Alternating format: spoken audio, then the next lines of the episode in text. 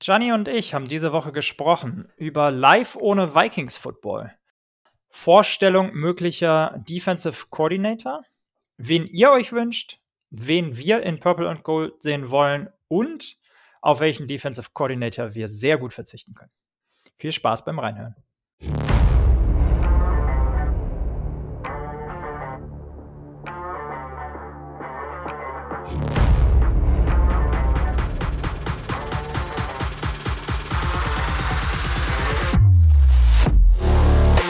Schwarz, Rot, Purple and Gold. Der Minnesota Vikings Podcast mit Gianni und Freddy. Und damit auch heute wieder herzlich willkommen zu einer neuen Folge Schwarz, Rot, Purple and Gold. Wir sind mitten in der Offseason, eigentlich schon. Äh, Playoffs Football, aber leider ohne Vikings Football. Dementsprechend heute mal eine ganz andere Folge. Mm, ich bin froh, dass ich auch mal wieder nicht alleine da sein darf, sondern Freddy an der Seite ist. Grüß dich. Moin. Johnny, du hast es schon gesagt. Wie geht's dir die ersten paar Wochen ohne Vikings-Football? Ja, irgendwie fehlt was am Wochenende. Ich weiß nicht, wie es dir geht mit den anderen Spielen. Ich habe sie schon geschaut, aber ist natürlich dann weniger, weniger Feuer drin. Natürlich schaut man die schon gerne, weil es natürlich jetzt auch um die Wurst geht, aber ist schon schade, dass wir da nicht mehr dabei sind. Deutlich weniger Puls, wa? Ja, das ist vielleicht die gute Sache. weniger Puls, wir machen weniger unsere Frauen verrückt und unsere Families. Äh, zumindest ist es bei mir so, wenn ich irgendwie die Vikings, wenn ich weiß, die spielen heute, dann bin ich da schon ein bisschen. Bisschen hibbelig, ne? Ja, genau. Ja, ja, ja, ja, kenne ich. Was sagst du denn zum, äh, zu den Playoffs bislang? Also, so wie erwartet oder irgendwelche Überraschungen für dich? Ja, ich finde äh, ein bisschen langweilig fast, ehrlicherweise. Also, ähm, wir sind rausgeflogen. Klar, das war, glaube ich, so die größte Über oder was heißt die größte Überraschung? Es gab schon ein paar Upset-Picks gegen uns. Für uns schon. Ja, aber für uns die größte Überraschung auf jeden Fall. ähm, nee, aber auch sonst ist eigentlich alles so ausgegangen, wie man es im Zweifel, wie es die Buchmacher auch gesehen haben. Es gab keine irgendwie Last-Minute-Comebacks, keine Lead-Changes irgendwie mit irgendwie kurz vor Ende. Es war, pff, ja, ich fand es relativ langweilig, to be honest. Ähm, ich fand ganz witzig, dass das Snow Game in Buffalo. Ja. Ähm, aber sonst, ja. Ja, da habe ich dir noch geschrieben, so dass wir kann witzig werden. Snow Game. Ich meine, die NFL versucht natürlich auch mehr Domes zu bauen. Wir spielen ja auch im Dome, logischerweise, wie ihr alle wisst. Ähm, ist aber trotzdem cool irgendwie. Irgendwie gehört das auch dazu, wenn man da im Schnee spielt. Der hat natürlich nochmal einen ganz anderen Faktor im Spiel drin. Ist halt bitter, wenn du als Home-Team mit dem Schnee nicht umgehen kannst, ne? Ja. ja und Joe Brr dich dann äh, da kaputt macht. Ja, gut, mit dem Namen, da, da ist es schon. Ich bin ein kleiner Bengals. Ich hoffe jetzt, dass die Bengals gewinnen, muss ich sagen. Also, da haben wir ja schon mal drüber gesprochen. AFC kann gerne den Titel holen und Chiefs muss nicht nochmal sein. Ähm, aber ich bin gespannt. Let's see. Let's see.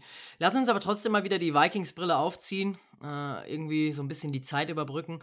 Wir haben euch ja schon gesagt, ähm, was wir planen und wie oft wir so kommen wollen in der Offseason. Alle zwei Wochen ist unser Ziel ähm, und haben uns überlegt, heute jetzt auch mal so eine kleine Folge einzuschieben äh, bezüglich Defensive Coordinators, welche es denn da draußen so gibt. Wir haben schon einiges gesagt und einiges gelesen bei Instagram.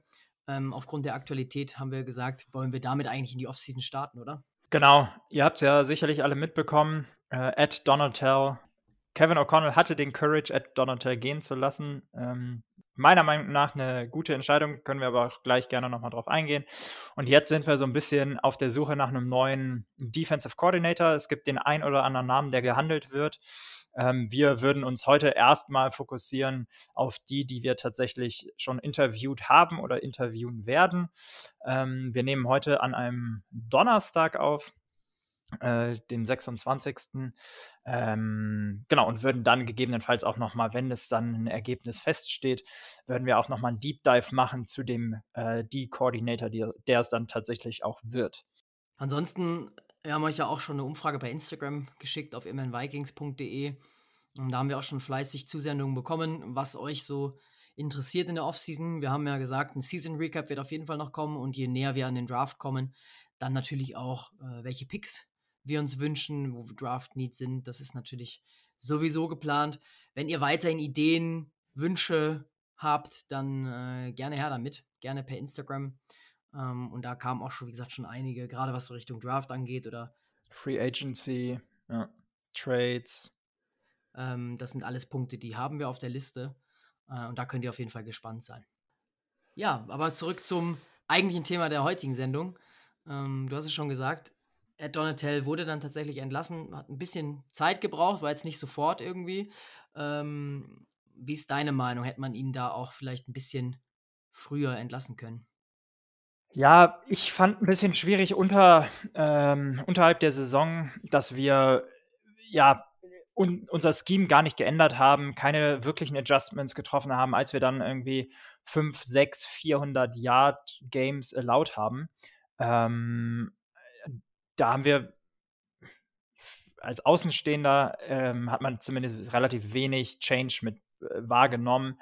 Äh, da waren keine größeren Personnel Changes, die nicht irgendwie ähm, auf ähm, ich habe auf Verletzungen zurückzuführen waren, so wie zum Beispiel bei Duke Shelley, ähm, der Switch äh, dann für Cam Danzler.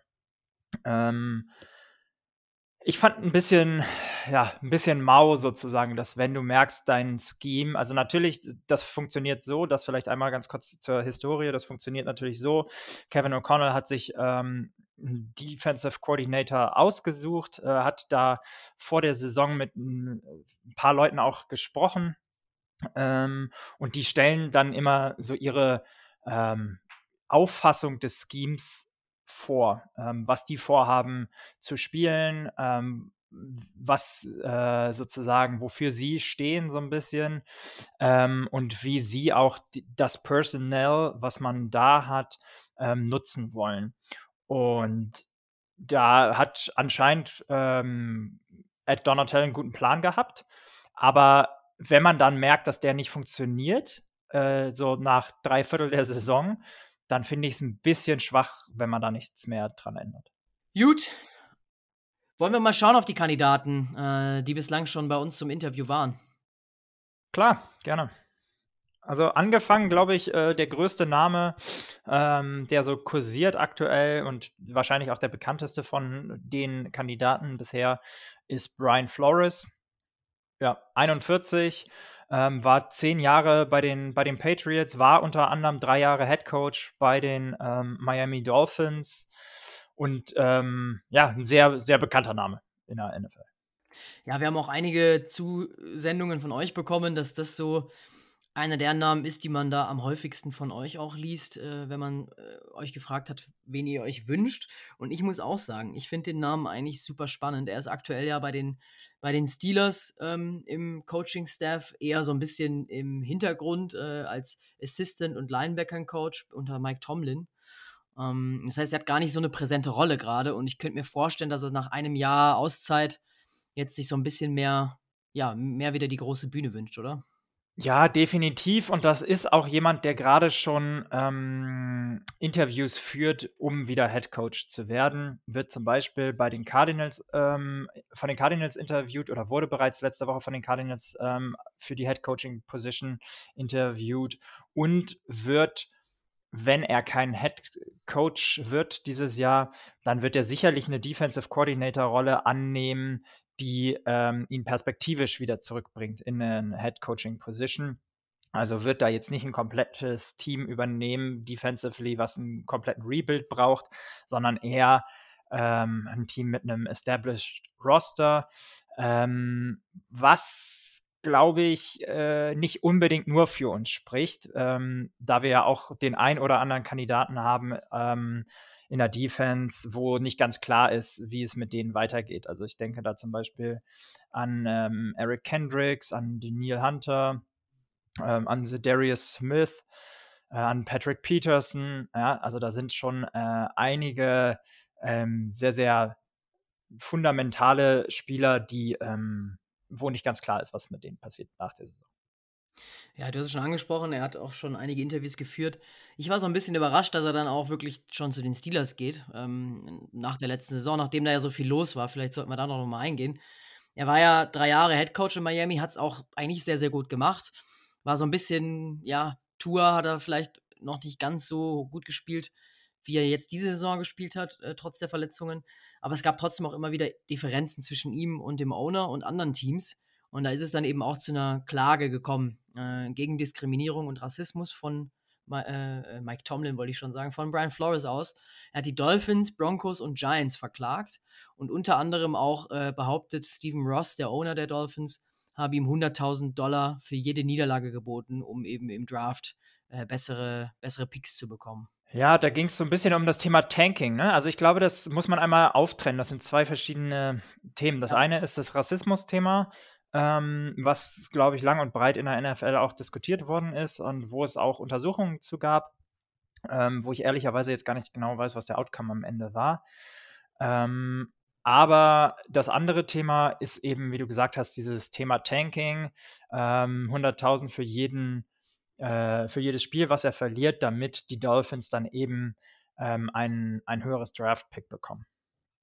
Ja, genau, bei dem Thema Rassismus war es eben so ja auch, dass sein alter Kumpel Bill Belichick ihm wohl geschrieben hat, so hey, du hast die Giants-Rolle ja eigentlich sicher. Ähm, und irgendwie wurde es dann doch nichts, weil er dann erfahren hat äh, durch die Hintertür, dass er, dass er schon jemand ganz anders, äh, jemand ganz anderen da äh, interviewt haben und eben Brian Dable vorziehen, zum Beispiel. Ja, das war, ähm, glaube ich, die Story, dass jetzt seitdem äh, tatsächlich und auch aufgrund dieser Brian Flores äh, Story, ähm, du ein ähnlich wie man das so, so aus der Corporate-Welt äh, bei uns beispielsweise auch kennt, du musst einen, äh, diversen ähm, Bewerberpool haben. Und das war so ein bisschen ähm, da bei den Giants damals ähm, die Vermutung, dass sie hauptsächlich ähm, ja, männliche weiße Kandidaten für den Job hatten. Ähm, und das ist eben jetzt ähm, von der NFL angestrebt, dass man den Bewerberpool möglichst groß fasst in der ersten Instanz, möglichst ähm, divers und ähm, genau. Ja, genau. Und da kommt das äh, natürlich dann äh, so ein bisschen negativ auch, so ein bisschen behaftet, äh, immer mal wieder diese, diese Stories. Schon von einigen Headcoaches gehört hat, dass die eigentlich ja nur eingeladen werden aufgrund dieser Regel und es aber eigentlich auch verdient hätten und sich dann nicht genau. erklären können, warum andere vorgezogen werden. Dementsprechend ist Flores dann eben bei den Steelers untergekommen.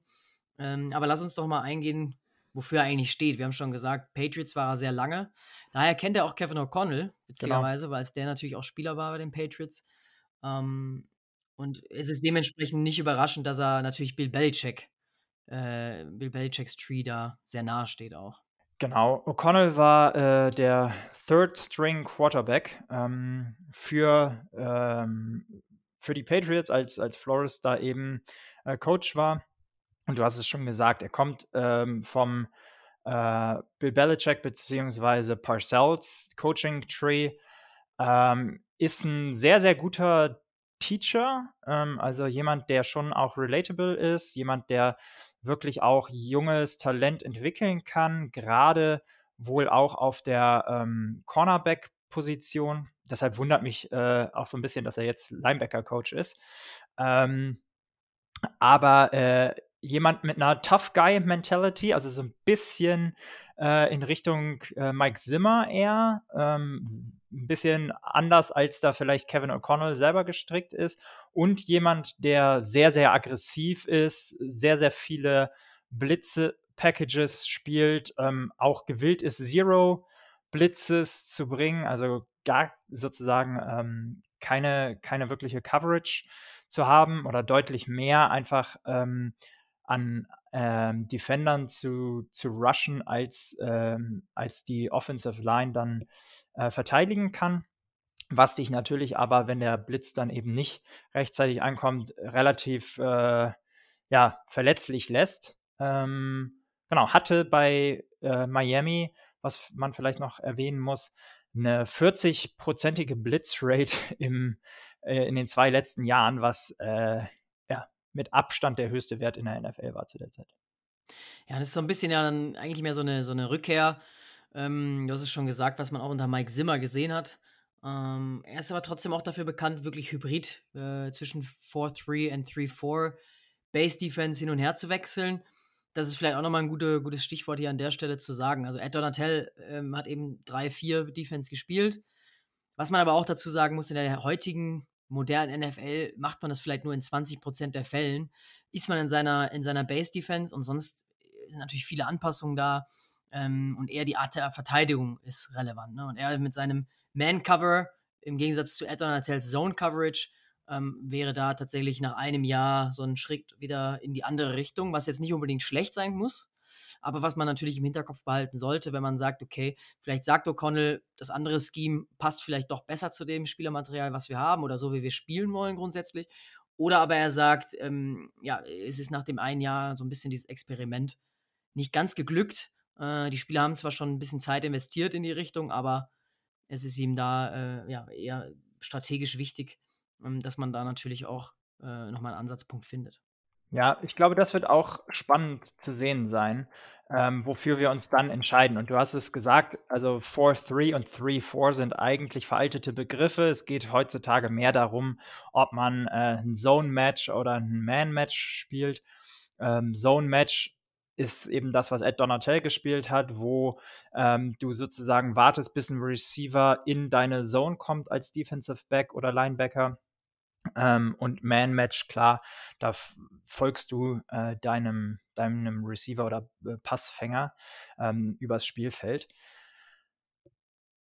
Ja, ähm, ich glaube, dass uns so ein bisschen Aggressivität gut tun würde, ehrlicherweise. Ähm, ich finde es auch ganz spannend, nochmal ein Gegenteil zu Kevin O'Connell zu haben von der Mentalität. Also so eine Tough Guy-Mentalität, das, was wir eher aus der Defense von Mike Zimmer auch äh, gewohnt waren. Ähm, ich bin generell, glaube ich, weg von dieser Hard-Nose, Old-School Rundenlauf-Mentalität. Ähm, aber ähm, genau, so ein bisschen mehr Tough Guy-Mentalität könnte uns da schon, schon gut tun und gepaart mit seiner ähm, Ability sozusagen, ja, Talente zu entwickeln, was uns, glaube ich, gerade in der, in der Secondary und bei den DBs helfen kann, ne? wo wir ja sehr, sehr viele junge Spieler haben, mit einem Cam Danzler, mit einem Caleb Evans, äh, mit einem Cameron Bynum. Ja, wie siehst du es? Äh, du hast es schon gesagt, er ist dann natürlich jemand, der auch von, von der Persönlichkeit her äh, niemand ist, der vielleicht in der zweiten Reihe stehen möchte ähm, oder sagen wir mal so, vom Namen her auch gar nicht in der zweiten Reihe steht dann unbedingt, sondern das ist so einer der bekanntesten Namen, die bei uns gerade so rumgehen. Wie würdest du das sehen mit ähm, Kevin O'Connell jetzt äh, als Head Coach? Also ich glaube, ähm, das wäre kein Problem sozusagen, dass er sich hinter Kevin O'Connell einordnen müsste. Ähm, ich bin mir eher unsicher, was es angeht, ähm, ob wir die richtige Station sind, um dann für ihn den Absprung zu schaffen, wieder Head Coach zu werden. Weil ehrlicherweise, ich glaube, es ist bei uns, was man so oft betiteln wird, oder was so oft betitelt wird als Competitive Rebuild. Also kein kompletter Rebuild, aber zumindest ein Competitive Rebuild. Ähm, ich glaube, unsere, unsere Offense wird im größt, zum größten Teil äh, ja, so bleiben, ähm, wie, wie sie jetzt ist. Ähm, also schematisch ja äh, sowieso, aber ähm, unser Offensive Coordinator kommt ja, kommt ja zurück.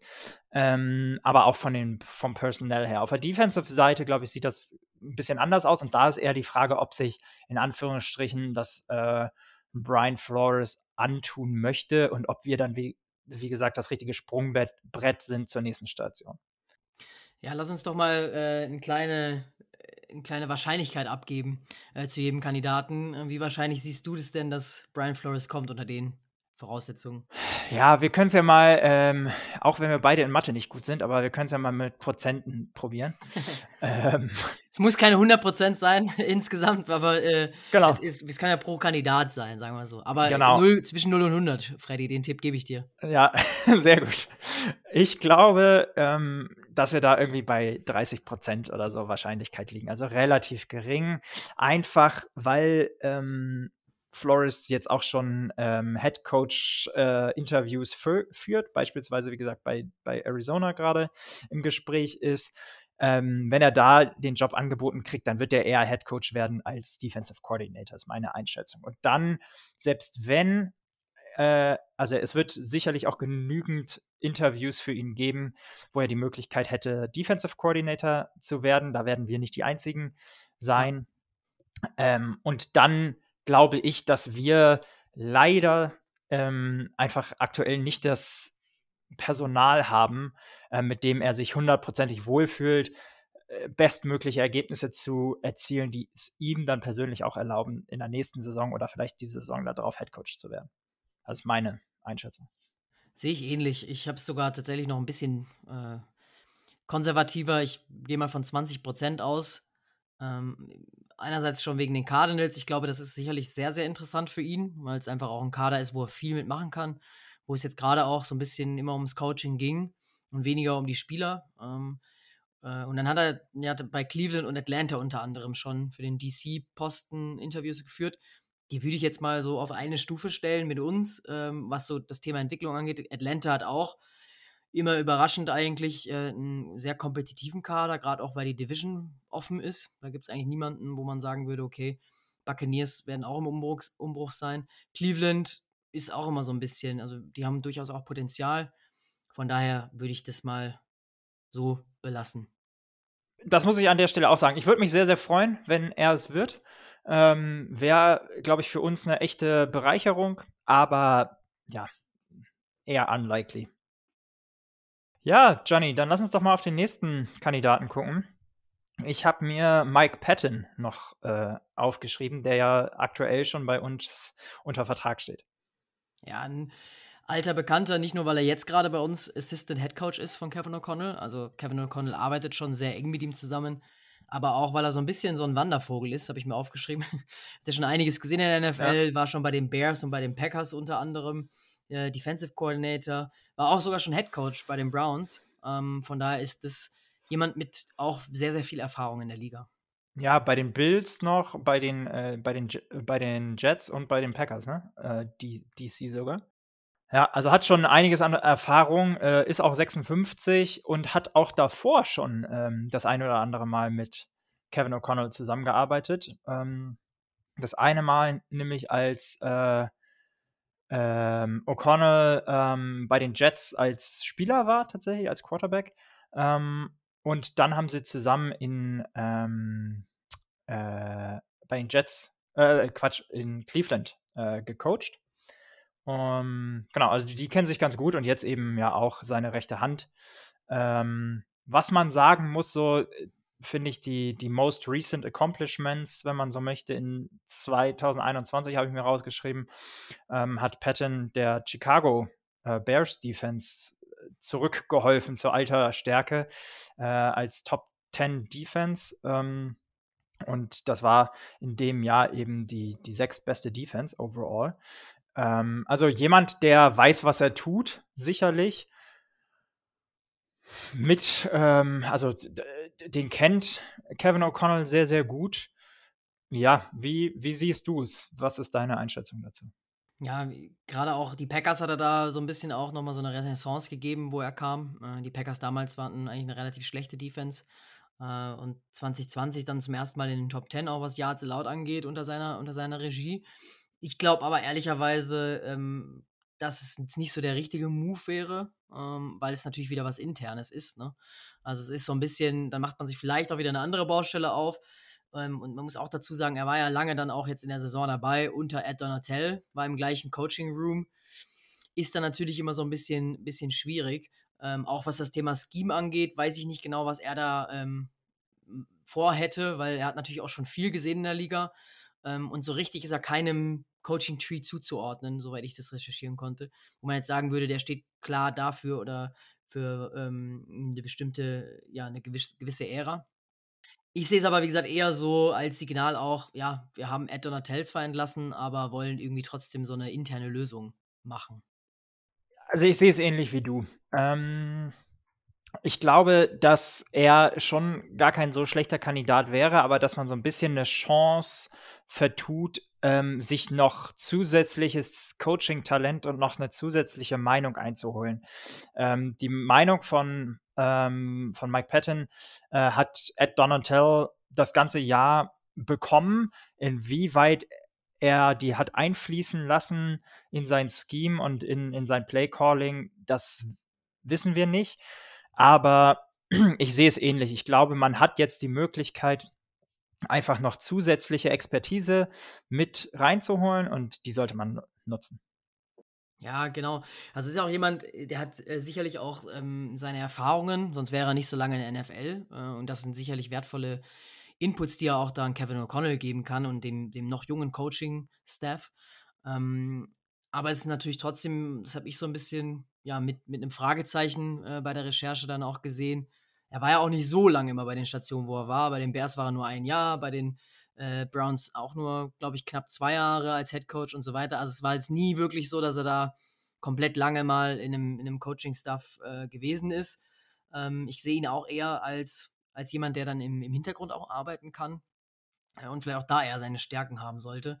Ähm, von daher bin ich da mal gespannt, äh, ob er da äh, den Posten bekriegen könnte. Ähm, auch das Thema äh, so ein bisschen, ja, äh, ging so durch die Medien, ob er vielleicht nur so interviewt wurde, so aus, äh, äh, ja, aus Nettigkeit, sagen wir mal so, dass man sagt so, hey, hier, Mike, äh, wie sieht's aus? Hättest du nicht auch generell mal Lust, komm, wir interviewen dich mal, aber ich glaube, das kann man weniger äh, für realistisch betrachten, weil ich würde mal sagen, das machen die in der NFL nicht. Die haben alle genug um die Ohren, als wenn sie einfach mal so aus Jux und Dollerei, weil sie sagen, hier komm, ich schulde dir noch einen Gefallen, nur Interview mal machen würden, oder? Ja, also kann ich mir auch nicht vorstellen. Auf der anderen Seite ist es natürlich auch, ähm, ja, at some point eine Medienindustrie, ne? Und äh, du versuchst natürlich auch jemanden seine Karriere nicht zu verbauen, weil es natürlich schon auch ein schlechtes Zeichen wäre. Er ist aktuell die rechte Hand von Kevin O'Connell und du fragst ihn nicht mal sozusagen, äh, beziehungsweise interviewst ihn nicht mal. Das wirft natürlich dann auch ein schlechtes Licht auf ihn. Ähm, und ich glaube, so viel Anstand hat man da dann schon auch in der NFL auf der anderen Seite. Also da bin ich mir nicht ganz sicher. Vielleicht ist da sogar ein bisschen mehr dran, als, ähm, als wir denken. Ähm, ein Thema, was spannend wird zu beobachten, ist, wenn er es nicht wird, ähm, wie es dann mit ihm weitergeht. Also, weil je nachdem, wer dann da reinkommt, äh, er ihm wieder so ein bisschen vor die Nase gesetzt wird, in Anführungsstrichen. Äh, auch wenn er natürlich als ähm, Assistant Head Coach eine ticken andere Position nochmal hat und er so eine General Manager ähm, Funktion hat. Aber das wird, glaube ich, ähm, spannend zu sehen sein, je nachdem, wer da kommt. Ja, ich glaube, andere Interviews hat er soweit, ich weiß, auch nicht geführt. Das heißt, ich weiß nicht, wie so seine Agenda auch dann aussieht. Ähm, ob er sagt, okay, er hat jetzt dann die Chance genutzt, bei den Vikings so ein bisschen Erfahrung zu sammeln, nochmal äh, und dann woanders hinzugehen. Das glaube ich eher weniger, sondern ich glaube schon. Und das wäre auch meiner Meinung nach schlau, wenn man sagen würde, okay, er bleibt dann auch im, im, als Assistent von Kevin O'Connell äh, dabei. Das würde ich mir zumindest dann wünschen. Das wäre auch meine präferierte ähm, Variante. Was glaubst du denn jetzt? Gehen wir mal wieder hier zu unserer Mathematik zurück. Ähm, was glaubst du denn, wie, wie likely ist es, dass, dass er unser nächster Defensive Coordinator wird? Also bei der Likelihood habe ich mich so ein bisschen schwer getan. Ähm, ich sehe es eher im niedrigeren Prozentbereich. Ich bin bei 10 Prozent. Ähm, ich glaube nicht, dass er es ablehnen würde, wenn er das Offer bekommen würde, aber ich sehe es eher so, dass, und ich hoffe so ein bisschen auch, dass äh, Quasi und äh, Kevin O'Connell, ähm, so wie wir gesagt haben, da lieber nochmal einen externen Mann an Bord holen will. Ja, also ich, ich unterscheide da ganz klar zwischen dem, was ich mir wünsche und zwischen dem, was ich glaube, was passieren könnte.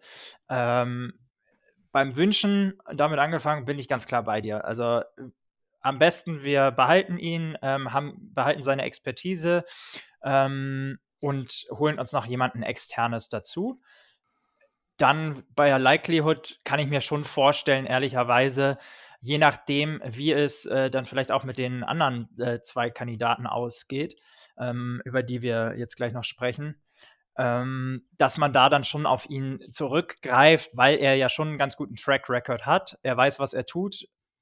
Ja, aber das wäre eben nicht meine präferierte Variante. Jetzt wollt ihr trotzdem äh, natürlich eine Prozentzahl von mir wissen. Lange Rede, gar keinen Sinn.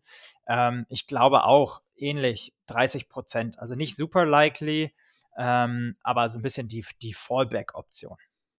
Ja, kommen wir zum nächsten Mann. Äh, auch jemand, der in der NFC zu Hause ist und den wir auch schon ähm, aus, der, aus der NFC North sogar kennen, ist Sean Desai. Auch ein spannender Name, den hatte ich ehrlicherweise ähm, vorher gar nicht so auf dem Schirm. Ähm, Genau, ist auch noch gar nicht so alt, 39. Ähm, den haben wir am Dienstag interviewt und ist ähm, der aktuelle Assistant Head Coach äh, und ähm, ja, Defense Coach für die ähm, Seattle Seahawks. Ähm, ist da aber auch erst seit einem, ja, seit einem Jahr. Ähm, ja, war lange, lange bei den Bears eben auch. Vor allem 2021 deren Defensive Coordinator unter Matt Nagy. Äh, und als der entlassen wurde, musste der dann eben auch gehen. Also dementsprechend kennen wir den auch schon. Unter seiner Defense ähm, waren die Bears sehr, sehr gut auch, was Yards Allowed angeht, sogar in den Top 5. Ähm, aber eben 21st, äh, was Points Allowed angeht. Und dementsprechend habe ich da auch schon gelesen, so ein bisschen das Gegenteil von Bend But Don't Break. Der ja. immer mal so ein bisschen die, die äh, Points zulässt, ähm, aber generell versucht natürlich die, die Offense auf dem Spiel zu nehmen vom, vom Gegner. Ja, absolut. Das habe ich auch gelesen. Auf der anderen Seite habe ich ähm, dann auch noch mal geguckt und zwar war 2021 die Bears Offense auch einfach scheiße, wenn man es mal so sagen darf. Unter Matt Nagy kein Wunder. er musste dann so, oder seine Defense musste dann auch sehr, sehr oft eben ähm, aufgrund von Turnovers ähm, oder einfach, ja, Three and Outs, äh, ein Short Field defenden sozusagen und hat deshalb relativ viele Punkte auch eingeschenkt bekommen. Ähm, also das sollte man nicht nur ihm ankreiden, ehrlicherweise. Ja, er äh, ist jemand, den wir letztes Jahr schon zweimal interviewt haben für die Defensive Coordinator Position, was ich sehr spannend ähm, finde. Also normalerweise ist der Prozess so, dass man immer eine Runde äh, Interviews mit allen möglichen Kandidaten macht und dann die zwei, drei oder ja, eigentlich zwei Kandidaten zu einer zweiten Runde einlädt, zwischen denen es sich dann auch entscheidet. Also das zeigt uns, dass Kevin O'Connell ihn äh, letztes Jahr auch schon richtig gut fand. Ja, vor allem, wenn man sich das Scheme anguckt, macht das auch Sinn, ne? weil er spielt so ein bisschen auch das, was Ed Donatel ähm, eben unter Vic Fangio gelernt hat und was er selber auch in Chicago in seinen vier Jahren, also Sean Desai, gelernt hat mit Vic Fangio. Ähm, er spielt da auch diese 3-4-Defense, eben ähm, eine Cover-3-Defense ähm, mit viel Zone-Matching äh, und kann darauf sehr, sehr gut aufbauen. Aber eben der entscheidende Unterschied ist, dass er es eben so ein bisschen moderner interpretiert, ne? ein bisschen aggressiver, was wir die ganze Saison gefordert haben. Ähm, und wo man sagen könnte, vielleicht wäre das äh, ja, im Rückblick ist man natürlich immer so ein bisschen schlauer. Ähm, so ein bisschen das aggressivere Play gewesen, was uns gefehlt hat die Saison über. Ja, und das wäre, glaube ich, das, ähm, der nächstlogische Schritt, wenn du einfach bei der gleichen, äh, bei dem gleichen Scheme bleiben möchtest. Ne? Also wenn du das Personnel, und da muss ich auch noch mal sagen, also da äh, kommen wir äh, in, in einer der ähm, nächsten Off-Season-Folgen später auch noch mal drauf zu sprechen, äh, en Detail sozusagen. Aber ich habe auch Fragezeichen und ich habe es hier und da schon mal angedeutet, ob wir das richtige Personnel hatten für eine 3-4-Defense. Weil wir kommen historisch unter Mike Zimmer von einer starken 4-3-Defense. Ähm, mit besonders starken, also historisch äh, Purple People Eaters, äh, mit einer historisch guten ähm, Defensive Line die du jetzt aber ja komplett umbaust und zum Beispiel so ein Daniel Hunter ist ähm, in der ersten Saisonhälfte fast untergegangen ähm, darin und musste sich schon extrem umstellen auf dieser Outside-Linebacker-Position oder von dieser Outside-Linebacker-Position einen Pass-Rush anzubringen.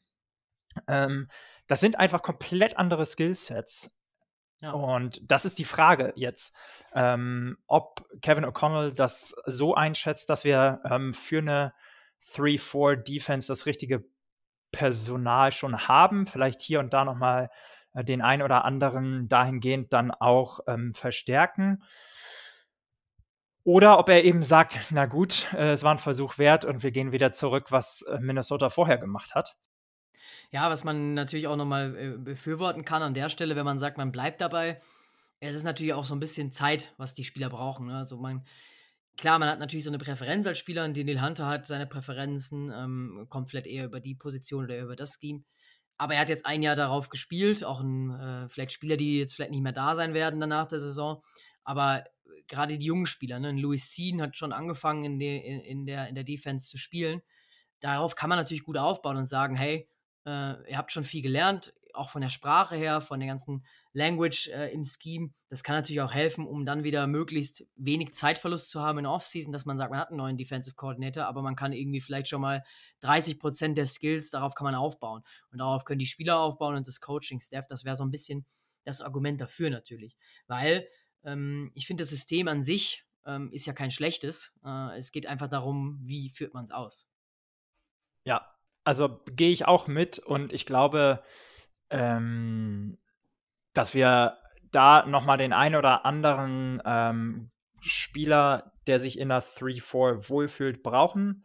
Ähm, aber dass wir dann schon auch auf einem ähm, ganz guten Weg sind, gerade wenn man sich so die letzten Spiele der Saison angeguckt haben. Ähm, eine Geschichte, die wir in dem ja, Rahmen nochmal erwähnen müssen und die wir dann auch später sicherlich nochmal konkreter besprechen, aber ist The Darius Smith. Ähm, da habe ich äh, schon gesehen, tatsächlich auf Instagram, dass der seinen kompletten Vikings-Content runtergenommen hat. Ähm, und der Ach. ist ja Free Agent. Ähm, das, also nach meiner Erfahrung verlau äh, verlautet das nichts Gutes. Äh, zumindest glaube ich nicht, dass wir ihn nächste Saison noch in äh, Purple and Gold sehen werden, wenn ich ehrlich sein sollte. Ach krass, das ist ja an mir vorbeigegangen. Da muss ich direkt mal, direkt mal schauen, ob du da keinen Unfug erzählst. Äh, nee, Spaß, aber das ist natürlich, ja, er hat tatsächlich alle seine Beiträge sogar gelöscht. Ähm, kann natürlich sein, aber er hat Purple People Eaters 2.0 äh, immer noch in seiner, in seiner Bio. Ähm, aber da seid gespannt auch auf unsere Free Agency und Off-Season-Folge. Da gehen wir nochmal genauer drauf ein. Ähm, was ich bei Desai noch sagen muss ähm, und was ich sehr, sehr positiv natürlich hier erwähnen möchte, ist das ganze Thema seiner Rookies, ne? Tariq Woolen und Kobe Bryant. Tariq Woolen war einer der, äh, oder ist sogar noch äh, unter den Defensive Rookies of, of the Year Candidates. Sicherlich auch sehr überraschend, gerade wenn man sich so die Seahawks vor der Saison angeschaut hat, waren einige positive Überraschungen dabei für, für die Jungs aus Seattle. Ähm, ja, das ist natürlich was, das kann man sich auch äh, von einem Duke Shelley oder einem Caleb Evans wünschen oder vielleicht auch einem Andrew Booth Jr. für nächstes Jahr, wenn die natürlich dann nochmal einen Riesenschritt dazu nach vorne machen können. Ähm, das zeigt auch, dass Sean Desai natürlich jemand ist, der das gewisse Skillset mitbringt ähm, und diese Teachability, die auch ein Brian Flores hat. Ähm, das hat er eigentlich letztes Jahr in Seattle bestens bewiesen. Ja, ähm, ist, glaube ich, jemand, der auch sehr, sehr smart ist, ist relativ spät ins Coaching eingestiegen, erst mit 29, also erst seit zehn Jahren sozusagen dabei. Ähm, genau, und smart einfach äh, leite ich jetzt mal von seiner College-Karriere ab, so ein bisschen. Ähm, also hat einen Master gemacht und dann auch nochmal äh, einen Doktor obendrauf gesetzt in Educational Administration ähm, 2008. Also generell schon auch jemand, der dieses Teaching äh, so ein bisschen da verkörpert und in seiner DNA mit hat. Ähm, ja, ich bin, ich bin gespannt. Lass uns doch einmal in Richtung Likelihood kommen. Ja, ich äh, glaube tatsächlich, dass wir vielleicht nicht ganz so hohe Chancen haben könnten hier, ähm, weil einfach noch sehr, sehr viele andere Teams da involviert sind. Also er war unter anderem auch schon bei den Dolphins zum Interview. Ähm, und er war ja eben äh, bei Miami, University of Miami, ähm, auch schon eine Vergangenheit gehabt. Das heißt, ähm, vielleicht möchte er lieber, sag ich mal, so ein bisschen in der Sonne sein. Ähm, vielleicht sieht er da auch ein stärkeres Team nochmal vor sich im, im Großen und Ganzen. Ähm, von daher bin ich da äh, bei 20 Prozent. Okay. Ich bin ein bisschen optimistischer mal wieder. Ähm, Fände ich gut, aber. und zwar, ja, ich, ich fände es auch gut. Ich glaube, also wenn man ihn so ein bisschen mit, also er ist jemand, der young and upcoming ist, sozusagen, young in Anführungsstrichen. Ähm, aber ähm, anders als Brian Flores sozusagen, der eben schon Head-Coaching-Jobs gehabt hat, ist, hat er einen Ticken, äh, also einen Ticken weniger Aufmerksamkeit. Ähm, auch wenn er jetzt für ähm, den einen oder anderen ähm, Defensive Coordinator Job interviewt wird, ähm, glaube ich, dass unsere Chancen da deutlich höher sind als zum Beispiel bei einem Brian Flores. Ähm, deshalb, und ich glaube auch ehrlicherweise, dass wir uns nicht verstecken müssen vor den, vor den Dolphins, was ähm, ja generell Talent angeht, was auch das ganze Ownership angeht, besonders was irgendwie die ganzen Surroundings in Minnesota angeht. Ähm, und ja, auch wenn man sich anguckt, wo, wo unser Team äh, stand vom Rekord und wo die Dolphins dann standen. Klar, da hat sich auch Tour das ein oder andere Mal verletzt, aber ähm, Ja, das wäre zum Beispiel auch eine Frage, die ich hätte. Äh, wie gesund äh, Tour ist, wirklich. Ähm, und wie gesund das ist, auch für ihn weiter Football zu spielen. Aber gut, das ist ein ganz, ganz anderes Thema, können wir auch nochmal drauf eingehen. Ähm, das ist ähm, zum Glück, zum Glück nicht unser Problem. Ne, ist nicht unser Problem, aber das ist natürlich was, was schon ich mir auch als Defensive Coordinator überlegen ja. würde, weil wenn ich immer ähm, mit einem, also ein Kirk Cousins wird sicherlich nächstes Jahr unser Quarterback sein, soweit lehne ich mich mal aus dem Fenster. Ähm, Jetzt hast du einen dicken Spoiler gemacht für unsere Free Agency Folge, das war ja super überraschend. Ja, das war, ja, sorry. Ähm, aber genau, und da, da, bin ich mir in Miami tatsächlich nicht so, ähm, nicht so sicher. Ich glaube, wenn Tour vernünftig wäre, dann würde er da sozusagen seine Schuhe mal an Nagel hängen nach, ich glaube, der dritten oder vierten Concussion. Ja. Egal. Ganz anderes Thema. Ich glaube, ähm, dass die Likelihood deutlich höher ist bei Desai. Ähm, ja, ich gehe mal so mit ja, 50 Prozent tatsächlich. Und wäre auch jemand, den ich gerne in Minnesota sehen würde. Da sind wir auf jeden Fall schon mal uns einig. Ähm, mal schauen, was wir zu Ryan Nielsen sagen, unserem vierten und letzten, äh, den wir jetzt bereits interviewt haben. Er ist aktuell Assistant Coach ähm, und Co-Defensive Coordinator und Defensive Line Coach äh, bei den New Orleans Saints, gegen die wir auch schon gespielt haben. Ist da schon seit 2017 ähm, davor war er viel im College unterwegs und hat unter anderem 2021 äh, das Defensive Coordinator ähm, die Position bei der LSU abgesagt äh, für eine NFL-Karriere.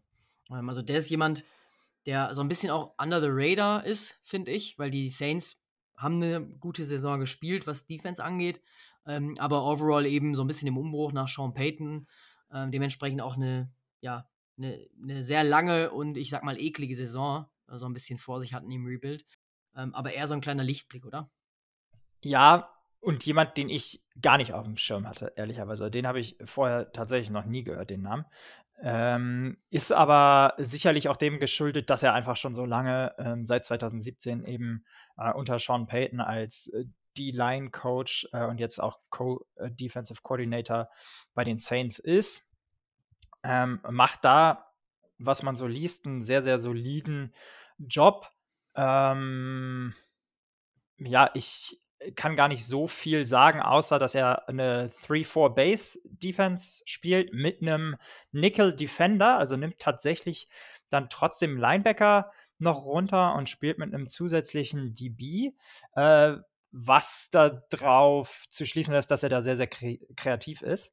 Ähm, ist auch ein Scheme oder eine, ja, eine, eine, Formation sozusagen, die man nicht so oft auf dem Papier sieht und liest.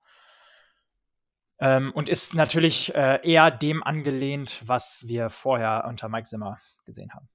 Genau, das wäre wieder jemand, wo wir vielleicht nach einem Jahr sagen, so ein bisschen äh, Richtungswechsel. Äh, wir wollen doch noch mal eine andere Defense spielen.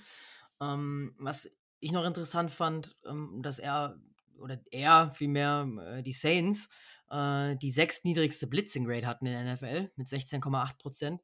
Also das spricht natürlich auch wieder so dafür, mh, hm, dass er eigentlich, ja, was Pressure angeht, das heißt natürlich nicht, dass man nur über Blitzing das Pressure äh, macht, aber dass er eben da ähm, auch viel eben im, im, im Man-Match sitzt, was die Defense angeht. Ähm, ich habe auch viel Positives von seinen Spielern gelesen. Ähm, also Trey Hendrickson hat er entwickelt, der ist ja jetzt mittlerweile ähm, bei den Bengals, Marcus Davenport, Cam Jordan alle geben ihm sozusagen die Credits, dass äh, sie den nächsten Schritt gemacht haben auf der NFL-Ebene und vor allem seine sehr gute Leadership-Skills und auch sein sehr hartes Play, ähm, was er da fordert, ähm, so ein bisschen Dan Campbell-like, äh, war ja auch bei den Saints, bevor er zu den Lions ist, äh, als Head Coach, ähm, schwappt da so ein bisschen rüber und vielleicht versucht man sich das in den Coaching-Staff zu holen, was vielleicht diese Saison gefehlt hat, oder? Ja, möglich. Ähm, ich bin trotzdem nicht hundertprozentig sold, ähm, to be honest. Aber da aufs generelle Ranking kommen wir ja gleich ähm, auch nochmal sicherlich. Hm, wie siehst du denn die Likelihood? Ja, ich glaube tatsächlich, dass das ein Kandidat sein kann, der sich so ein bisschen äh, im, Schatten äh, seiner Konkurrenten, so äh, auch im Schatten seiner äh, größeren Namen, ähm, nach vorne robbt, äh, sage ich jetzt mal. Also auch Kevin O'Connell war ja jemand, der eher so under the radar als Headcoach-Kandidat war bei vielen. Natürlich hat er seine Interviews bekommen, die haben einen Ring geholt in, äh, in LA, ähm, aber war vielleicht dann anfangs doch eher ein unbeschriebeneres Blatt. Ähm, er war jetzt auch vor den Falcons interviewt, Ryan Nielsen. Ich glaube, dass das tatsächlich so die realistischste Lösung ist, mit 40 Prozent sogar, ähm, wenn man es so mit den anderen vergleicht. Hm, okay, da haben wir äh, eine unterschiedliche Meinung. Ähm, ich bin da eher bei 20 Prozent. Ich ähm, glaube nicht, dass Kevin O'Connell ähm, schon bereit ist, sozusagen wieder zurück auf eine 4-3 zu changen, weil das natürlich auch so ein bisschen ähm, ja, ihm dann anbehaftet wird, ähm, dass er da vielleicht sehr, sehr schnell dann ähm, aufgibt, dem keine Chance mehr gibt, ähm, obwohl man sicherlich auch ähm, das eine oder andere, also den einen oder anderen Free Agent mit Augenmerk darauf ähm, geholt hat.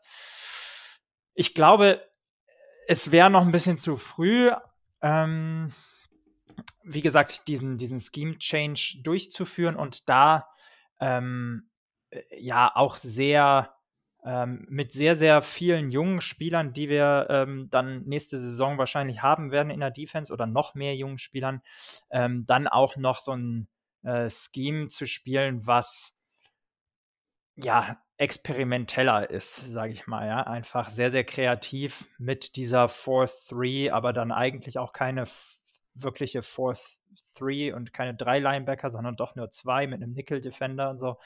Ähm, ja, sehe ich, sehe ich als nicht äh, super äh, realistisch oder wahrscheinlich. Hast du da eigentlich eine Connection zu Coffin O'Connell, bevor wir das vergessen? Ähm, habe ich hab bisher ich jetzt. Gefunden. Nee, habe ich bisher jetzt auch nicht entdecken können, ehrlicherweise. Er war, ähm, er hat irgendwie 2002 gestartet als Volunteer Assistant äh, in Southern äh, California, also als NCAA-Coach. Ähm, ist dann über Ohio, äh, äh, sorry, über Idaho nach Mississippi, äh, Tennessee, Northern Illinois, äh, Carolina State, äh, dann eben äh, und dann von der NCAA ähm, direkt zu den Saints 2017. Ähm, und zumindest sozusagen bei den Saints gab es ja keine Überschneidungspunkte, seitdem er in der NFL ist. Was das College angeht, muss ich sagen, bin ich jetzt nicht hundertprozentig bewandert. Ähm, Ob es da vielleicht mal irgendwie eine Überschneidung gab, aber zumindest ähm, habe ich nichts finden können. Gut, hast du schon eine Zahl rausgehauen oder ist mir das gerade untergegangen? Hast du dich wieder drücken wollen? Ja, ich habe, ich weiß es nicht. Ähm, doch, ich habe ganz am Anfang, 20 Prozent habe ich gesagt, ganz ah, okay, am Anfang. Okay, ich ja. dachte schon, du hast dich wieder drücken wollen. Nee, nee, nee. Nein, will ich nie tun. Ja, gut, dann äh, haben wir noch ein paar Kandidaten, die ihr uns auch zugesendet habt, ähm, bevor wir dann so ein bisschen auch nochmal unsere Ranking ähm, sagen und warum wir die Kandidaten, die jetzt kommen, vielleicht ein bisschen schneller besprechen. Weil, ähm, das können wir vorwegnehmen, sind zumindest laut meiner Meinung nach, äh, Kandidaten, die eher weniger relevant sind oder vielleicht weniger realistisch. Vielleicht fangen wir mit dem unrealistischsten an und ich habe auch den Namen schon Mike Zimmer gehört. ja, ich glaube, da brauchen wir nicht großartig drüber zu sprechen. Es gibt einen Grund, warum der nicht mehr unser Head Coach ist und ich kann mir nicht vorstellen, dass äh, Kevin O'Connell sich ähm, ja äh, jemanden da reinholt mit so einem starken Bezug und er passt überhaupt nicht zu seiner Mentalität, ehrlicherweise. Ähm, also, ich habe es eben auch schon gesagt, ich glaube, so ein bisschen mehr, ähm, nicht hard-nose, aber so ein bisschen mehr Tough-Guy-Mentalität würde uns in der Defense gut tun, aber das ist dann vielleicht doch ein bisschen zu viel des Guten. Ja, sind nochmal zwei verschiedene Paar Schuhe, ne? Also, ob man da Hard-Nose oder eben Hard-Guy ist, das sind nochmal zwei, zwei Sachen. Ähm, ich glaube, ich, wenn ich jetzt da ehrlicherweise irgendwie ein Harrison Smith wäre, Eric Kendricks, äh, wir reden ja noch über die Free Agency, dann würde ich wäre ich der Erste, der wahrscheinlich sagen würde, bitte cuttet mich. Oder tradet mich, wenn der Max immer kommt. Danke, ich würde gerne raus aus Minnesota. Tschüss. Ähm, jemand, der, den man aber häufiger liest und wo vielleicht ein bisschen mehr dran sein könnte, ist Vic Fanjo, der auch ein sehr ähnlicher Typ zu Ed Donatel ist. Auch eher ein Oldschool-Guy.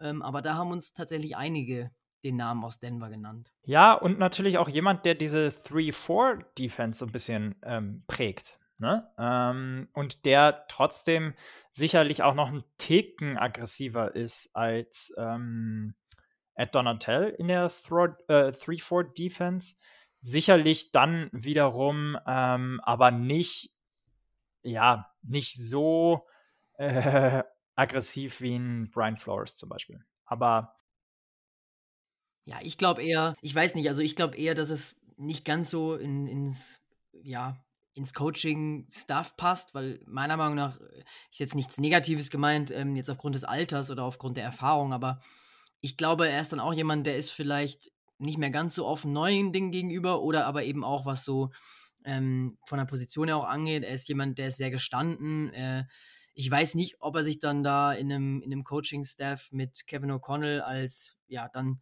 äh, zweiter, zweiter Jahr als, als Head Coach ähm, so unterordnen kann, sondern ich könnte mir ihm gut vorstellen, auch dass er da eher nochmal eine Head Coach-Position bekleiden möchte. Ähm, und dementsprechend ja. haben wir den jetzt mal hier aufgeführt als äh, less likely. Ja. Jemanden, äh, den Kevin O'Connell sehr gut auch aus LA kennt, ist natürlich Raheem Morris. Äh, und den Namen habe ich äh, nach Vic Fangio am meisten gelesen von euch. Ähm, aber jemand, der leider schon sein zweites Interview jetzt bei den Coles hatte als Head Coach. Und dementsprechend glaube ich, ist da auch wenig dran, oder? Was denkst du? Ja, ich glaube leider nicht likely. Ähm, zu, zu dem Ranking und wenn ich mir wann, wo, wie wünschen würde, da kommen wir ja gleich. Äh, das spare ich mir auf, sozusagen. Ähm, ja, aber ihr vermutet es wahrscheinlich, ähm, das ist schon jemand, der, der glaube ich, spannend wäre und der, ähm, den ich auch gerne in Minnesota sehen würde. Last but not least, äh, Lovie Smith, ähm, zuletzt Head Coach bei den Houston Texans gewesen. Haben wir auch einige Male gelesen. Ähm, Habe ich jetzt so im anderen Kontext noch gar nicht äh, wahrgenommen, dass der jemand für uns sein könnte ähm, weil er eben auch noch nicht interviewt würde, wurde einerseits, aber ich glaube, wenn ich jetzt Lovie Smith wäre und hätte mir diese Shitshow in Texas gegeben, dann wäre ich wahrscheinlich jetzt eher mal so, boah, ich nehme mal ein paar Millionchen und äh, chill mal zumindest ein Jahr am Pool und äh, bevor ich da wieder den Zirkus NFL angehe. also das wäre zumindest meine Meinung, wenn ich Lovie Smith wäre. Ich weiß nicht, wie du es siehst. Ja, auf der anderen Seite vielleicht deshalb gerade nicht wieder Head Coach, sondern nur in Anführungsstrichen ähm, Defensive Coordinator. Kann man auch so argumentieren, weil ich glaube, das ist, vereint die Jungs schon alle. Ähm, die tun sich schon auch schwer, ähm, am Pool zu liegen. Ne? Also, ja. ähm, ja. Du, dann, ich glaube, das war, war der letzte. Oder hast du noch jemanden auf der Liste? Nee, ich glaube, einige bekannte Namen, einige viele. Also ich meine, wir können Namen, natürlich jetzt noch eine Stunde weitermachen und über irgendwelche Dudes sprechen, die auch Defensive Coordinator werden könnten. Aber ich glaube, äh, das sind zumindest die, wo es irgendwie eine Slide, Slide Chance gibt. Ja, ich glaube, uns beide möchte ich da nicht in den Ring werfen. Vielleicht kannst du ja, das würde ich ja vielleicht nochmal anstoßen, das Kicking Game irgendwie, aber da müssen wir auch nochmal so drüber auch, sprechen. Auch gerne. ja, dann äh, hau doch mal raus. Äh, wie ist denn deine Sagen wir mal so, wer ist dein Top-Kandidat? Ja, ich wollte gerade sagen, wir müssen jetzt hier mal ein bisschen Spannungsbogen aufbauen, Gianni. Ja, also äh, lass uns doch, genau, lass uns doch mit den Top, Top-Picks anfangen und warum sozusagen das Top-Picks und dann gehen wir durch. Äh, vielleicht abwechselnd. Also ich fange gerne an. Ähm, ich würde super gerne Brian Flores sehen bei uns. Ähm, losgelöst von Likelihood jetzt wirklich einfach unsere persönliche Präferenz. Ähm, für mich Brian Flores einfach derjenige, der vielleicht auch am meisten das verkörpert, was ich mir von, von unserer Defense wünschen würde, nämlich eine sehr aggressive Defense, so ein bisschen äh, High Risk, High Reward mit einer sehr, sehr hohen Pressure Rate, auch mit äh, Zero Blitzes. Ähm, jemand, der den Quarterback einfach nicht äh, in einer Pocket ähm, in Ruhe stehen lässt und ähm, die Secondary da auseinandernehmen lässt. Ähm, ja, jemand, der noch relativ young ist, äh, jung ist, sorry, der aber ambitioniert ist, der trotz seiner 41 Jahre eben schon relevante Erfahrungen auch als Head Coach hat, was glaube ich auch nicht schlecht ist, wenn du ähm, jemanden hast wie Kevin O'Connell, der noch eher unerfahren ist auf der Head Coach äh, Position. Ja? Ja, da sind wir uns tatsächlich einig. Also ich finde, Brian Flores äh, ist einfach auch schon ein Charakter. Ich glaube, der hat bewiesen, was er kann in der NFL. Ich glaube, ich hätte mich damals auch gefreut, wenn er Headcoach gewesen wäre, äh, ja. geworden wäre, äh, nachdem er nach, aus Miami dann eben ja vom Hof gejagt wird, so muss man es ja eigentlich schon fast sagen. Ähm, dementsprechend fände ich ihn einfach stark äh, von seiner Art her, von seiner Vita und auch was er eben ja schon bewiesen hat in der NFL. Nummer zwei bei mir wäre dann Sean Desai. Äh, ich wusste es, ich wusste es. Wenn man sich nicht abspricht, dann ist man meistens dann auch gleich. Ähm, dein Lachen deute ich jetzt mal so. Ähm, ich hatte das ja auch schon gesagt. Ich glaube, das ist einfach so ein bisschen so eine junge, moderne Version von dem, was wir eigentlich letztes Jahr schon spielen wollten oder dieses Jahr. Ähm, und er ist einfach auch ein viel gefragter Mann. Er hat jetzt gesagt, gezeigt mit Terry Woolen, was er kann. Und ich glaube, den, der würde unsere Defense richtig gut nach vorne bringen. Unterschreibe ich, kann ich, kann ich so stehen lassen. Ja, für mich dann an drei und ähm, das ist jemand, den wir, ich sag mal, nicht in unserem Deep Dive hatten, sondern ähm, jemanden, wo ich hoffe, dass noch die News rauskommt, dass er nicht zu den Colts geht und dass er äh, doch noch mal von uns äh, interviewt wird für die Defensive Coordinator ähm, Position, Raheem Morris. Ähm, Glaube ich, sehr ähnlich zu Brian Flores, was irgendwie ähm, die Personalie angeht, im Sinne von jemand, der ähm, weiß, was er tut, der noch relativ jung ist, aber schon viele Erfahrungen gesammelt hat, der, glaube ich, auch eher aggressiv ist und ja, muss man sich einfach mal angucken, was der aktuell gemacht hat, so diese Saison äh, und wie das Team da spielt. Ähm, dann brauche ich, glaube ich, nicht mehr viel sagen, warum ich mir den gut in Purple und Gold vorstellen kann. Ja, ich habe tatsächlich Ryan Nielsen aufgeschrieben, weil ich so ein bisschen auch die, okay. Die Realismus oder den Realismus mit einfließen lassen habe. Ähm, ich habe tatsächlich nur die aus dem Deep, Deep Dive genommen. Ähm, und ich hoffe mir, und vielleicht ist es gar nicht so, sage ich jetzt mal, dass ich sage, Nummer drei ist jetzt ähm, wünsche ich mir viel, viel weniger als Nummer 1 oder 2. Sondern ich glaube einfach, dass das jemand ist, den die Vikings under the radar ähm, ja, irgendwie an Land holen. Äh, so ein bisschen überraschend, der aber einfach vom Charakter her sehr gut passen kann. Ein sehr guter Leader und so ein Dan Campbell. Guy würde ich mir schon ganz gerne bei uns wünschen. Ich glaube, das hat immer mal wieder gefehlt, auch wenn man jetzt ohne Kevin O'Connell dazu nahe treten zu wollen. Es lief halt gut bei uns dieses Jahr.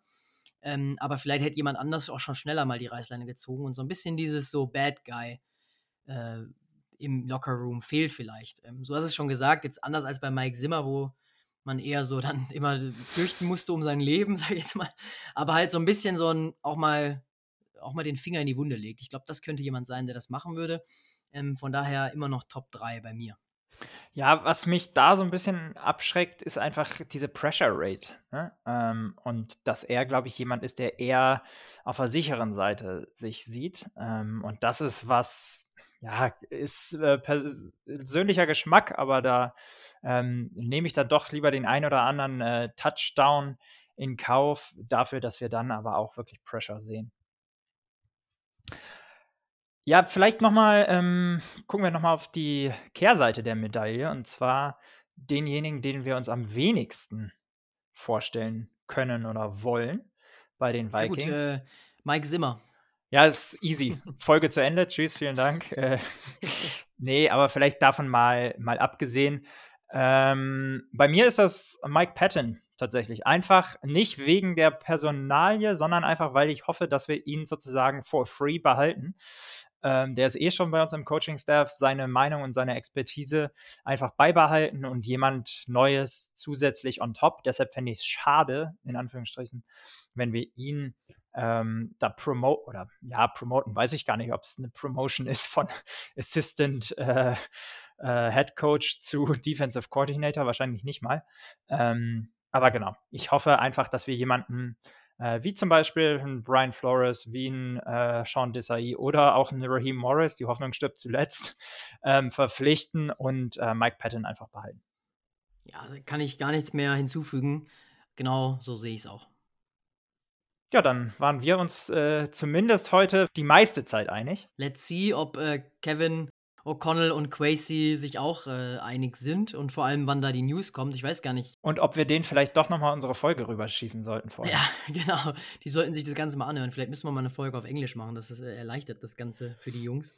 Ähm, wie ist es eigentlich von der Timeline? Hast du da irgendwelche Insights? Ähm, ist das was, was jetzt in den nächsten ein, zwei Wochen geklärt wird? In, Im April sind ja meistens dann die, äh, die, die Rookie-Camps. Ähm. Also eigentlich gehe ich davon, ich habe nichts gehört, aber eigentlich gehe ich davon aus, dass man das versucht, jetzt relativ schnell in Anführungsstrichen hinter sich zu bringen, weil mit so einem Defensive Coordinator natürlich ja alles danach steht und fällt. Also Danach entscheidest du dann auch erstmal, wen äh, lässt du gehen in der Free Agency, wen behältst du, wer ist für die Draft spannend.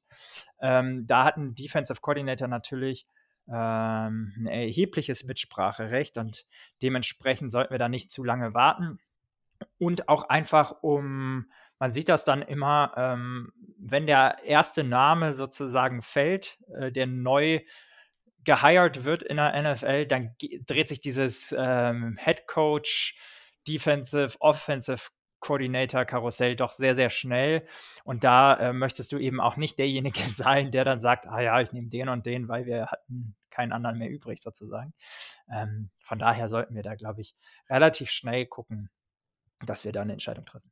Wahrscheinlich laden wir die Folge jetzt hoch und dann ist zack entschieden, wer der Defensive Coordinator wird.